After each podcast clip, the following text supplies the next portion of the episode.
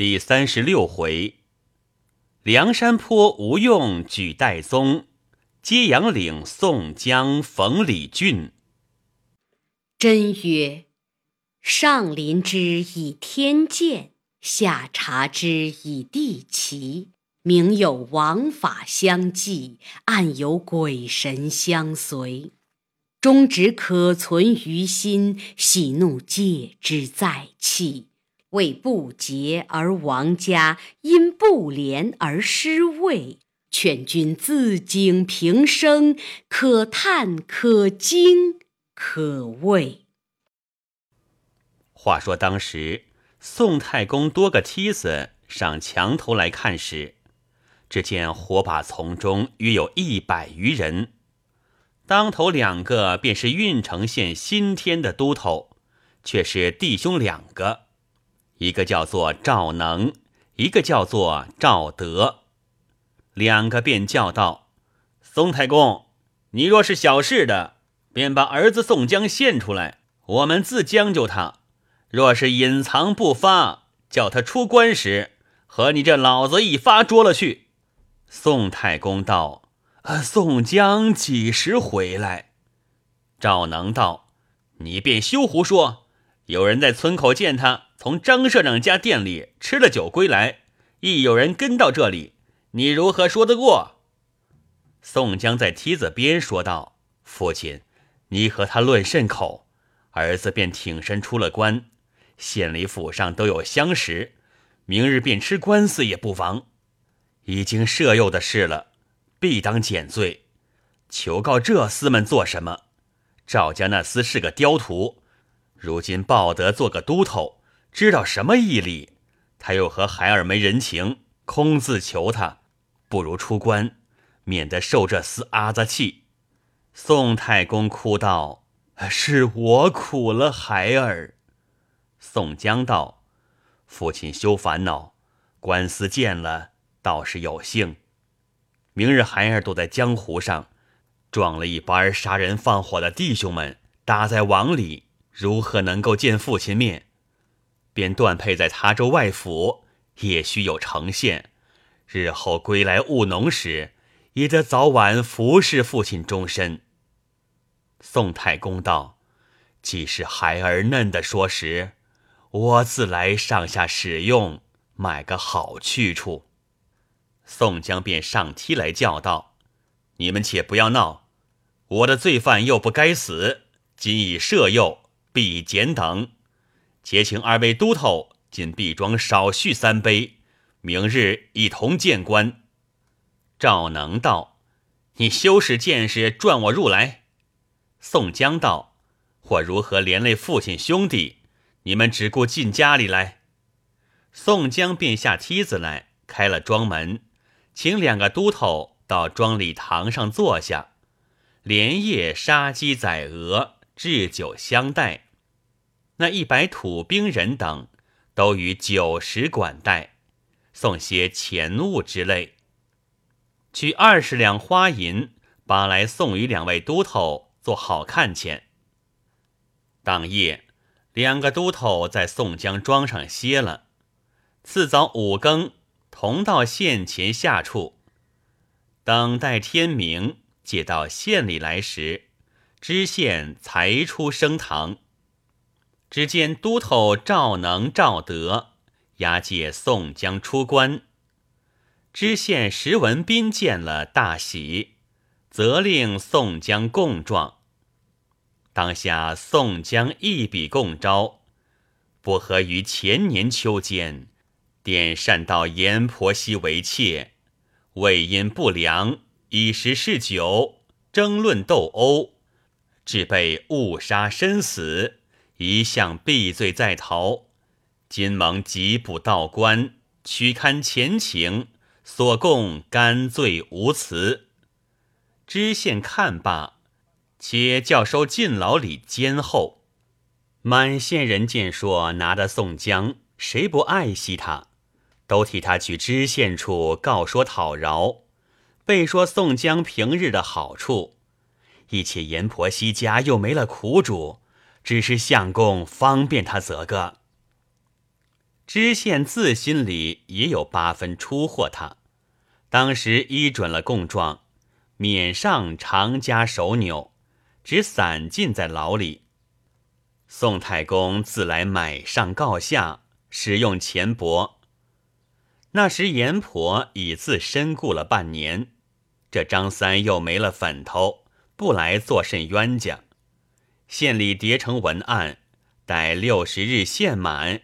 结界上几州听断，本州府尹看了申诫情由，涉前恩佑之事已成减罪，拟定的罪犯将宋江几杖二十，自配江州牢城。本州官吏亦有认得宋江的，更见他又有钱帛使用，名唤作断杖刺配，又无苦主执政。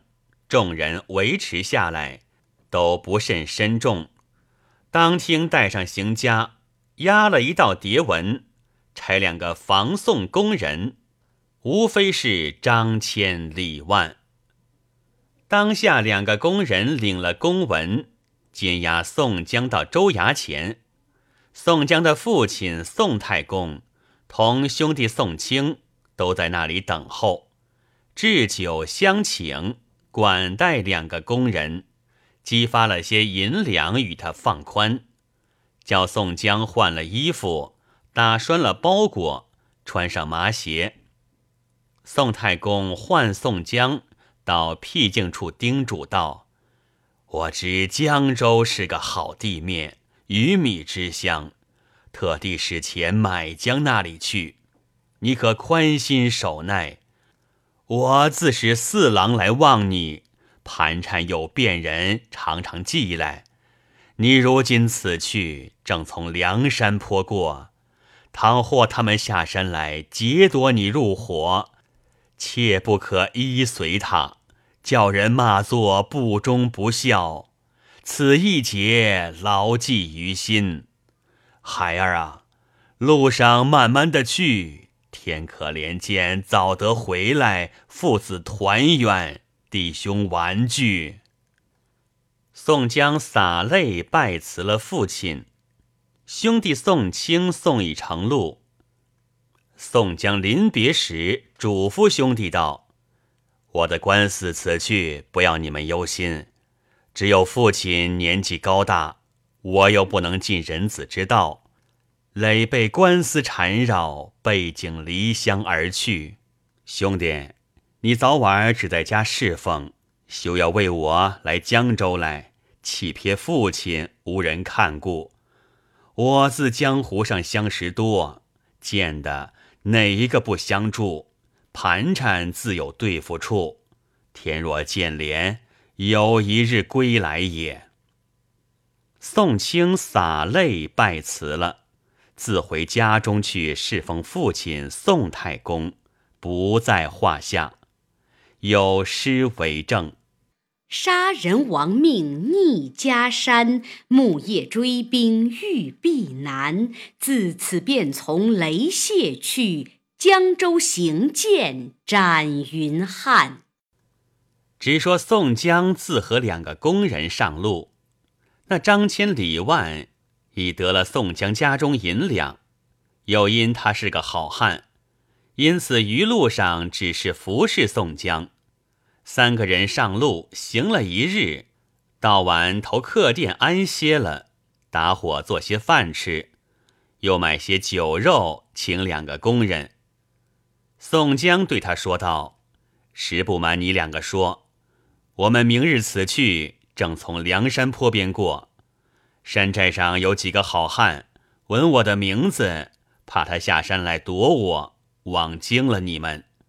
我和你两个明日早些起，只见小路里过去，宁可多走几里不妨。两个工人道：“亚斯，你不说，俺们如何得知？我等自认的小路过去，定不得撞着他们。”当夜记忆定了，次日。起个五更来打火，两个工人和宋江离了客店，只从小路里走，约么也走了三十里路，只见前面山坡背后转出一伙人来。宋江看了，只得叫苦。来的不是别人，围头的好汉正是赤发鬼刘唐，将领着三五十人，便来杀那两个工人。这张千里外下作一堆儿，跪在地下。宋江叫道：“兄弟，你要杀谁？”刘唐道：“哥哥，不杀了这两个男女，等什么？”宋江道：“不要你污了手，把刀来。”我杀便了。两个人只叫的苦，金帆倒不好了。刘唐把刀递与宋江，宋江接过，问刘唐道：“你杀工人何意？”刘唐答道：“奉山上哥哥将令，特使人打听的哥哥吃官司，只要来郓城县劫牢，却知道哥哥不曾在牢里，不曾受苦。”金帆打听的断配江州，只怕路上错了路道，叫大小头领吩咐去四路等候迎接哥哥，便请上山。这两个工人不杀了如何？宋江道：“这个不是你们弟兄抬举宋江，倒要陷我于不忠不孝之地，万劫沉埋。若是如此来挟我，只是逼宋江性命。”我不如死了，把刀往喉下自刎。刘唐慌忙攀住胳膊道：“哥哥，且慢慢的商量。”就手里夺了刀。宋江道：“你弟兄们若是可怜见宋江时，容我去江州牢城听候谢满回来，那时却得与你们相会。”刘唐道：“哥哥，小弟这话不敢主张。”前面大路上有军师吴学究同花之寨在那里专等迎亚哥哥，容小弟着小校请来商议。宋江道：“我只是这句话，有你们怎的商量？”小喽啰去报，不多时，只见吴用、花荣两骑马在前，后面数十骑马跟着，飞到面前下马，叙礼罢。花荣便道：“如何不与兄长开了家？”宋江道：“贤弟是什么话？此事国家法度，如何敢擅动？”吴学究笑道：“我知兄长的意了，这个容易，只不留兄长在山寨便了。朝头领多时不曾得与仁兄相会，今次。”也正要和兄长说几句心腹的话，略请到山寨少叙片时，便送登城。宋江听了道：“只有先生便知道宋江的意。”扶起两个工人来，宋江道：“要他两个放心，宁可我死，不可害他。”两个工人道：“全靠押司救命。”一行人都离了大路，来到芦苇岸边，已有船只在彼。当时再过山前大路，却把山轿叫人抬了，直到断金亭上歇了。叫小喽啰四下里去报请众头领都来聚会，迎接上山，到聚义厅上相见。晁盖谢道。自从郓城救了性命，弟兄们到此无日不享大恩。前者又蒙引荐诸位豪杰上山，光辉草寨，恩报无门。宋江答道：“小可自从别后，杀死淫妇，逃在江湖上，去了年半，本欲上山相探兄长一面。”偶然村店里遇得石勇，稍寄家书，只说父亲弃世，不想却是父亲恐怕宋江随众好汉入伙去了，因此诈写书来唤我回家。虽然明吃官司，多得上下之人看去，不曾重伤。今配江州，亦是好处。是蒙呼唤，不敢不至。今来既见了尊严，奈我限期相逼，不敢久住，只此告辞。诗曰：“方家铁锁并临头，坐守行间不少休。天与英雄逢水浒，结求行剑出江州。”晁盖道：“只如此忙，且请少坐。”两个中间坐了，宋江便叫两个工人只在交椅后坐，与他寸步不离。晁盖叫许多头领都来参拜了宋江，都两行坐下。小头目一面斟酒上来，先是晁盖把盏了，向后军师吴学就、公孙胜起，至白胜把盏下来。酒至数巡，宋江起身相谢道：“足见弟兄们众位相爱之情。宋江是个得罪求人，不敢久停，只此告辞。”晁盖道：“仁兄只如此见怪。虽然贤兄不肯要坏两个工人，多与他些金银，发付他回去，只说我梁山坡强掳了去。”不道的治罪于他，宋江道：“哥哥，你这话休提，这等不是抬举宋江，明明的是苦我。家中尚有老父在堂，宋江不曾孝敬的一日，如何敢违了他的教训，负累了他？前者一时成性，与众未来相投。”天性使令石勇在村店里撞见在下，指引回家。父亲说出这个缘故，情愿叫小可明吃了官司，即断配出来。又频频嘱咐，临行之时，有千叮万嘱，叫我休为快乐苦害家中，免累老父仓皇惊恐。因此，父亲明明教训宋江：“小可不争，随顺了哥哥，便是上逆天理，下为父教，做了不忠不孝的人在世，虽生何意？如哥哥不肯放宋江下山，情愿只就兄长手里起死。”说罢，泪如雨下，便拜倒在地。晁盖、吴用、公孙胜一齐扶起，众人道：“即使哥哥坚毅要往江州，今日且请宽心住一日，明日早送下山。”三回五次，留得宋江就山寨里吃了一日酒，叫去了家，也不肯除，只和两个工人同起同坐。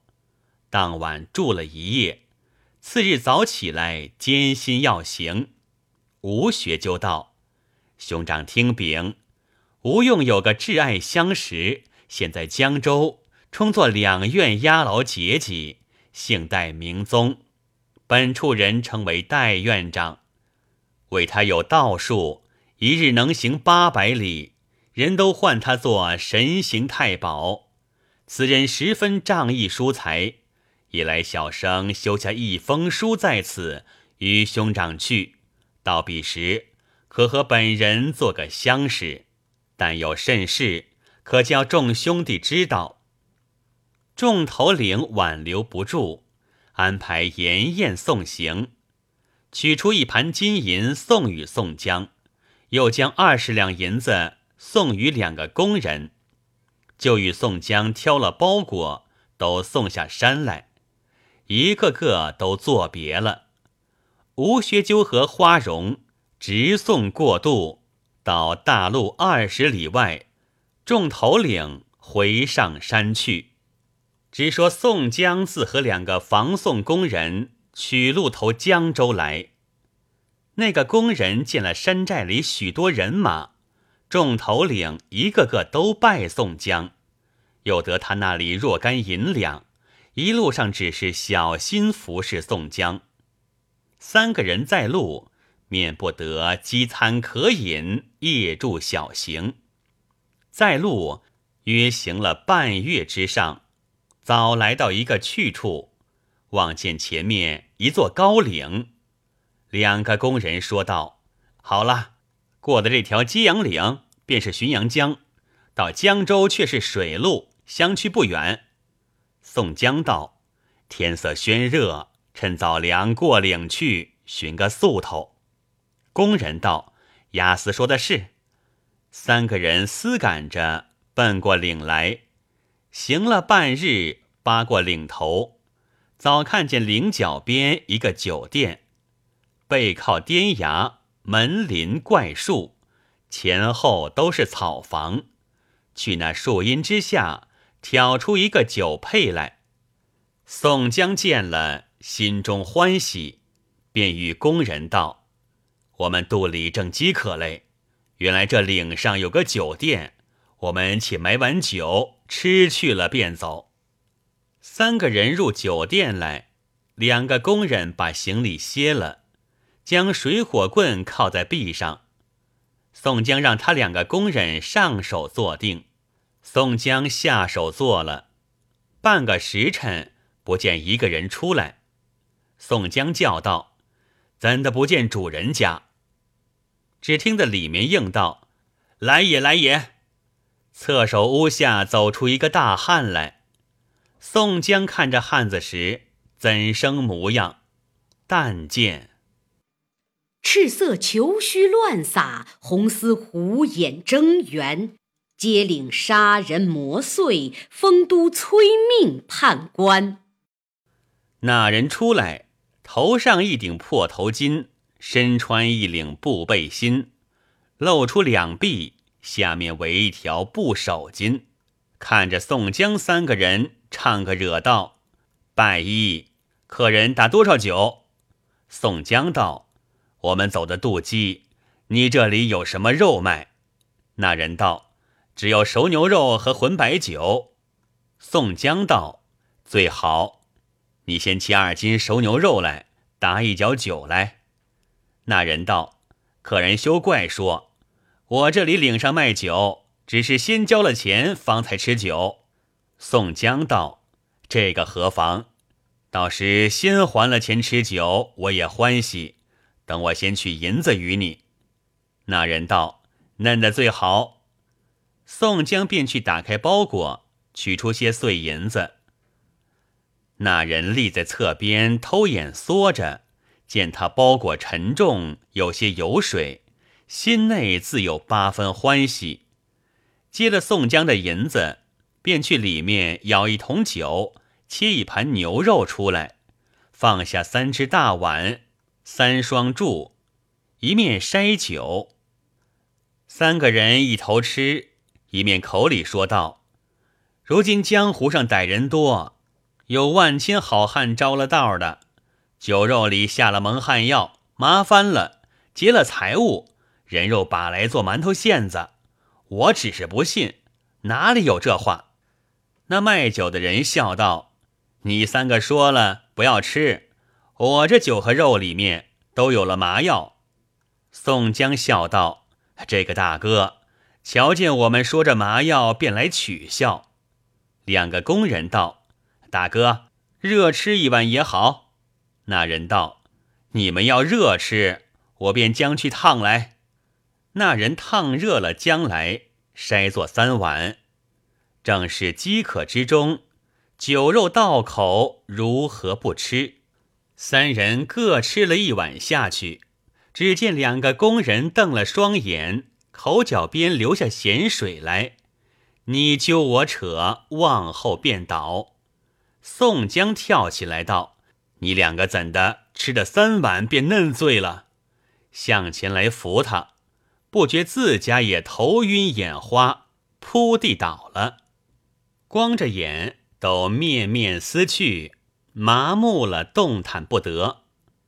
酒店里那人道：“惭愧，好几日没买卖，今日天送这三头行货来与我，先把宋江倒拖了入去。”山崖边人肉作坊里，放在拨人凳上，又把来这两个工人也拖了入去。那人再来，却把包裹行李都提在后屋内，揭开看时，都是金银。那人自道：“活开了许多年酒店，不曾遇着这等一个囚徒。像这等一个罪人，怎的有许多财物，却不是从天降下赐予我的？”那人看罢包裹，却再包了，且去门前望几个伙家归来开剥。立在门前看了一回，不见一个男女归来。只见岭下这边三个人奔上岭来，那人恰认得，慌忙迎接道：“大哥，哪里去来？”那三个内一个大汉应道：“我们特地上岭来接一个人，料到是来的长途日期了。我每日出来，只在岭下等候，不见到，正不知在哪里耽搁了。”那人道：“大哥却是等谁？”那大汉道：“等个赊折的好男子。”那人问道：“什么赊折的好男子？”那大汉答道：“你敢也闻他的大名，便是济州郓城县宋押司宋江。”那人道：“莫不是江湖上说的山东及时雨宋公明？”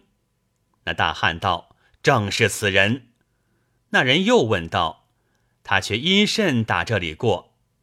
那大汉道：“我本不知，近日有个相识从济州来说道，郓城县宋押司宋江，不知为什么事发在济州府，断配江州牢城。我料想他必从这里过来，别处又无路过去。他在郓城县时，我尚且要去和他私会，这次正从这里经过。”如何不结识他？因此在岭下连日等候，接了他四五日，并不见一个囚徒过来。我今日同这两个兄弟信步夺上岭，来你这里买碗酒吃，就望你一望。今日你店里买卖如何？那人道：“不瞒大哥说，这几个月里好生没买卖。今日谢天地，捉的三个行货。”又有些东西，那大汉慌忙问道：“三个甚样人？”那人道：“两个工人和一个罪人。”那汉失惊道：“这囚徒莫不是黑矮肥胖的人？”那人应道：“真个不十分长大，面貌紫糖色。”那大汉连忙问道：“不曾动手吗？”那人答道：“方才抱进作坊去。”等伙计未回，不曾开播。那大汉道：“等我认他一认。”当下四个人进山崖边人肉作坊里，只见拨人凳上挺着宋江和两个工人，颠倒头放在地下。那大汉看见宋江，却又不认得，向他脸上金印又不分晓，没可寻思处。猛想起道：“且取工人的包裹来，我看他公文便知。”那人道：“说的是。”便去房里取过工人的包裹，打开，见了一锭大银，上有若干散碎银两。揭开文书袋来看了差批，众人只叫的惭愧。那大汉便道：“天使令我今日上岭来，早时不曾动手。”正邪误了我哥哥性命，正是冤仇环报难回避，机会遭逢莫远图。踏破铁鞋无觅处，得来全不费功夫。那大汉便叫那人快讨解药来，先救起我哥哥。那人也慌了，连忙调了解药，便和那大汉去作坊里，先开了家。扶将起来，把这解药灌将下去。四个人将宋江扛出前面客位里，那大汉扶着，渐渐醒来，光着眼看了众人立在面前，又不认得。只见那大汉叫两个兄弟扶住了宋江，那头便拜。宋江问道：“是谁？我不是梦中吗？”只见卖酒的那人也拜，宋江打礼道：“两位大哥，请起。这里正是哪里？不敢动问二位高兴。”那大汉道：“小弟姓李，名俊，祖籍泸州人士，专在扬子江中撑船烧工为生，能识水性，人都呼小弟做混江龙李俊便是。这个卖酒的是此间揭阳岭人。”只靠做私商道路，人尽呼他做催命判官李立。这两个兄弟是此间浔阳江边人，专贩私盐来这里货卖，却是投奔李俊家安身。大江中浮的水，驾的船，是兄弟两个，一个唤作出洞蛟童威，一个唤作翻江蜃童猛，两个也拜了宋江四拜。宋江问道。却才麻烦了宋江，如何却知我姓名？李俊道：“小弟有个相识，今日做买卖从济州回来，说到哥哥大名，为是发在江州牢城来。李俊未得拜师尊严，往常思念，只要去贵县拜师哥哥，只为缘分浅薄，不能够去。今闻仁兄来江州，必从这里经过。”小弟连连在岭下等接仁兄五七日了，不见来。今日无心，天幸时令李俊同两个弟兄上岭来，就买杯酒吃。遇见李立，说讲起来，因此小弟大惊，慌忙去作坊里看了，却又不认得哥哥。蒙可思量起来，去讨公文看了，才知道是哥哥，不敢拜问仁兄。闻之在郓城县做押司，不知为何事配来江州。宋江把这杀了阎婆惜，直至石勇村店寄书回家事发，今次配来江州，背细说了一遍，四人称叹不已。李立道：“哥哥何不只在此间住了，休上江州牢城去受苦？”宋江答道：“梁山坡苦死相留，我尚兀自不肯住，恐怕连累家中老妇。此间如何住的？”李俊道：“哥哥义士，必不肯胡行。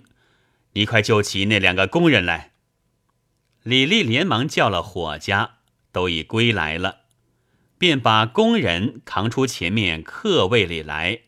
把解药灌将下去，救得两个工人起来，面面思去。你看我，我看你，都对宋江说道：“哎，此间店里那么好酒，我们又吃不多，便嫩醉了。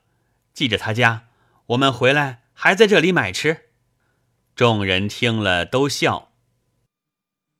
当晚，李立置酒管待众人，在家里过了一夜。次日，又安排了酒食管待了，送出包裹，还了宋江并两个工人。当时相别了，宋江自和李俊、同威、同盟两个工人下岭来，竟到李俊家歇下，置备酒食，殷勤相待，结拜宋江为兄，留住家里。过了数日，宋江要行，李俊留不住。取些银两激发两个工人，宋江再带上行家，收拾了包裹行李，辞别李俊同威同猛，离了揭阳岭下，取路往江州来。三个人行了半日，早是未排时分，行到一个去处，只见人烟凑集，市井喧哗，正来到市镇上。只见那里一伙人围住看着，宋江分开人从，以挨入去看时，却原是一个使枪棒卖膏药的。宋江和两个工人立住了脚，看他使了一回枪棒。那教头放下了手中枪棒，又使了一回拳。宋江喝彩道：“好枪棒拳脚！”那人却拿起一个盘子来。口里开喝道：“小人远方来的人，投贵地特来救世，虽无惊人的本事，全靠恩官做成。远处夸称，近处卖弄。如要斤重高，当下取赎；如不用膏药，可凡赐些银两铜钱，激发咱家，休教空过了盘子。那教头盘子略了一遭，没一个出钱与他。那汉又道：“看官高抬贵手。”又略了一遭，众人都白着眼看，又没一个出钱赏他。宋江见他惶恐，略了两遭，没人出钱，便叫工人取出五两银子来。宋江叫道：“教头，我是个犯罪的人，没甚与你。这五两白银全表博义，休嫌轻微。”那汉子得了这五两白银，托在手里。